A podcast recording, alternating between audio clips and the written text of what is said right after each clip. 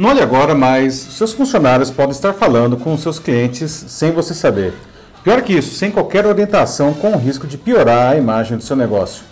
Isso não chega a ser uma novidade. Desde que as redes sociais foram criadas, profissionais falam de seus trabalhos nelas, mas depois de quatro meses de distanciamento social e home office para muitos, com as pessoas passando mais tempo nessas plataformas e até pela ansiedade e outras questões emocionais trazidas pela pandemia, esse comportamento cresceu significativamente. Mesmo quando o funcionário está bem intencionado, uma publicação indevida pode trazer prejuízos à marca e ao negócio. O que podemos fazer para não apenas evitar esse tipo de problema, como ainda transformar a iniciativa desses profissionais em uma incrível oportunidade de relacionamento com o nosso público? Eu sou Paulo Silvestre, consultor de mídia, cultura e transformação digital, e essa é mais uma pílula de cultura digital para começarmos bem a semana, disponível em vídeo e em podcast. Nossa vida está entrelaçada com as redes sociais, né? a gente consome todo tipo de informação nelas e a gente também publica de tudo ali. Não? Como o trabalho ocupa um espaço enorme em nossas vidas, é natural que façamos postagens em que ele apareça. Infelizmente, alguns profissionais não fazem um bom uso dessa ferramenta. Existem aqueles que estão mal intencionados mesmo, né? usam essas plataformas para denegrir a imagem da empresa, da chefia, dos colegas. Né? Bom, nesse caso, não há muito a fazer, não. a relação já está condenada. E cada vez mais a gente vê profissionais sendo demitidos por esse comportamento completamente condenável. E há aqueles que estão bem intencionados, né? que publicam sobre seu trabalho achando que estão contribuindo, fazendo algo positivo, mas na verdade pode estar criando um baita problema. Isso pode acontecer porque, por exemplo, eles falam da empresa de uma maneira que contraria os valores da marca, porque divulgam informações imprecisas ou até porque inadvertidamente divulgam segredos do negócio. Esse grupo, que pode ser muito maior que os gestores imaginam, precisa de orientação, não de punição. Eles estão engajados com a empresa, eles estão dispostos a divulgar a marca, os produtos. Esses profissionais muitas vezes sentem orgulho da companhia onde trabalham. Aliás, uma dica para os gestores de recursos humanos é justamente incentivar esse orgulho pela empresa. Né? Isso traz um grande potencial para engajar os funcionários também nas redes sociais, transformando-os em embaixadores da marca. Né? Isso a fortalece não apenas como marca empregadora, mas também como negócio. Né? Aliás, os funcionários encantados são essenciais para que a marca tenha clientes encantados. Mas o RH também deve orientar os profissionais para não darem, sem querer, mancadas nas redes sociais. Né? A primeira coisa é que o funcionário ele precisa entender que ele não é um porta-voz oficial da empresa. Né? Ele pode até falar dela nas redes, mas não pode se posicionar como se falasse em seu nome. Aliás, como se, caso se depare com, com uma situação em que seja necessário tomar uma decisão, um posicionamento público da marca, isso deve ser escalado para os gestores, que assim eles vão poder, inclusive, encaminhar a questão adequadamente. Outra coisa que precisa ficar clara é que postagens que envolvam a marca devem estar em linha com seus valores. Né? Por exemplo, as empresas se apresentam cada vez mais como locais que valorizam a inclusão e a diversidade, porque esses também são valores cuja importância na sociedade vem crescendo. Um funcionário que faça comentários, sei lá, racistas, misóginos ou com valores inadequados não pode prejudicar bastante esse esforço da empresa. Aliás, as regras de uso da marca devem ser explicadas aos colaboradores para que isso seja adotado da melhor maneira possível não, em suas postagens. Os profissionais devem também ter, o, o, bom senso de diferenciar assuntos públicos dos confidenciais. Né? Pode parecer óbvio isso, mas a gente vê muitos segredos uh, empresariais sendo revelados nas redes sociais, provocando um grande prejuízo para os negócios. Né?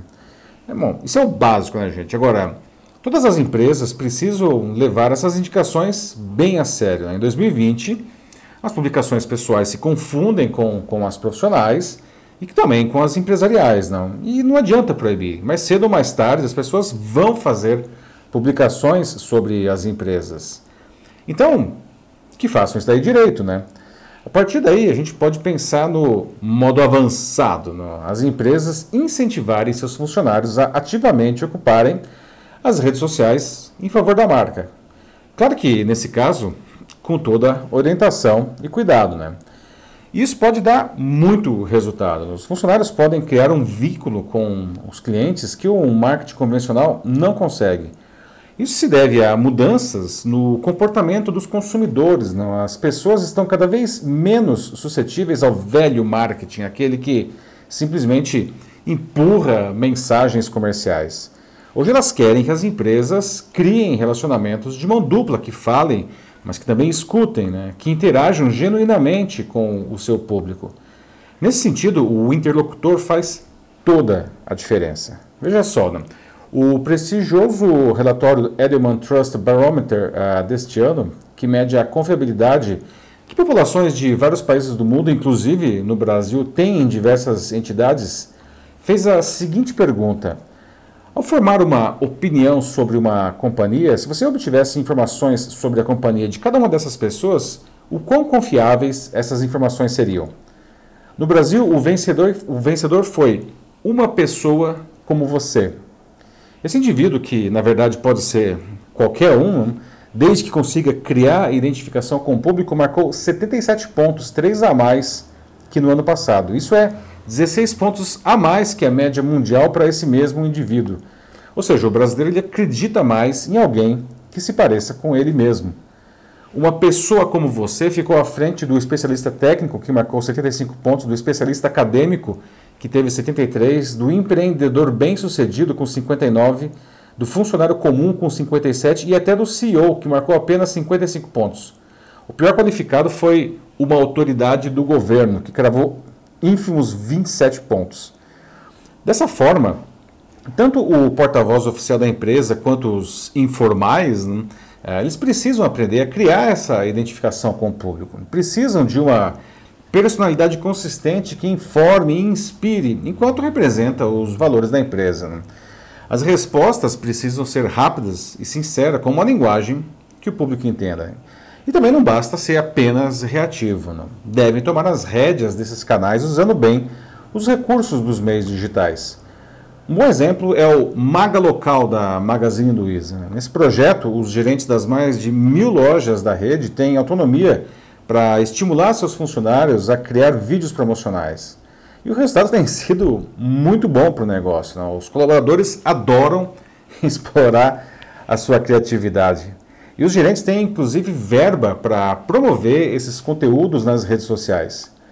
Portanto, os seus funcionários podem causar sim problemas com publicações inadequadas nas redes sociais, mas isso também pode ser uma excelente oportunidade de comunicação com o seu público. Basta apenas oferecer orientação e recursos. Nessas horas eu sempre me lembro do Chacrinha, o velho guerreiro era um grande comunicador que conseguia interagir incrivelmente bem com o seu público. Isso era possível porque ele conhecia muito bem as pessoas e conseguia criar aquele personagem com quem elas se sentiam à vontade. Né? Existia uma enorme identificação entre todos. Por isso, se o Chacrinha aparecesse hoje, possivelmente ele e o seu programa seriam bem diferentes do que eles eram, né? porque as pessoas mudaram ao longo das décadas, não? mas provavelmente seria também um sucesso. Como ele dizia, quem não comunica se trumbica, e ele se comunicava muito bem. E a sua empresa? Como que está se comunicando com o seu público? É isso aí, meus amigos. Quero aproveitar e fazer um convite para vocês. Na segunda que vem, é, iniciarei um curso de experiência do cliente, que vai ser online com cinco encontros de duas horas de duração cada um. Apesar de ser direcionado a consultores de imagem, os debates neles servirão muito bem a profissionais de qualquer área, de empresas de qualquer porte. Se você quiser participar, é só mandar uma mensagem aqui para mim. Eu sou Paulo Silvestre, consultor de mídia, cultura e transformação digital. Um fraternal abraço. Tchau.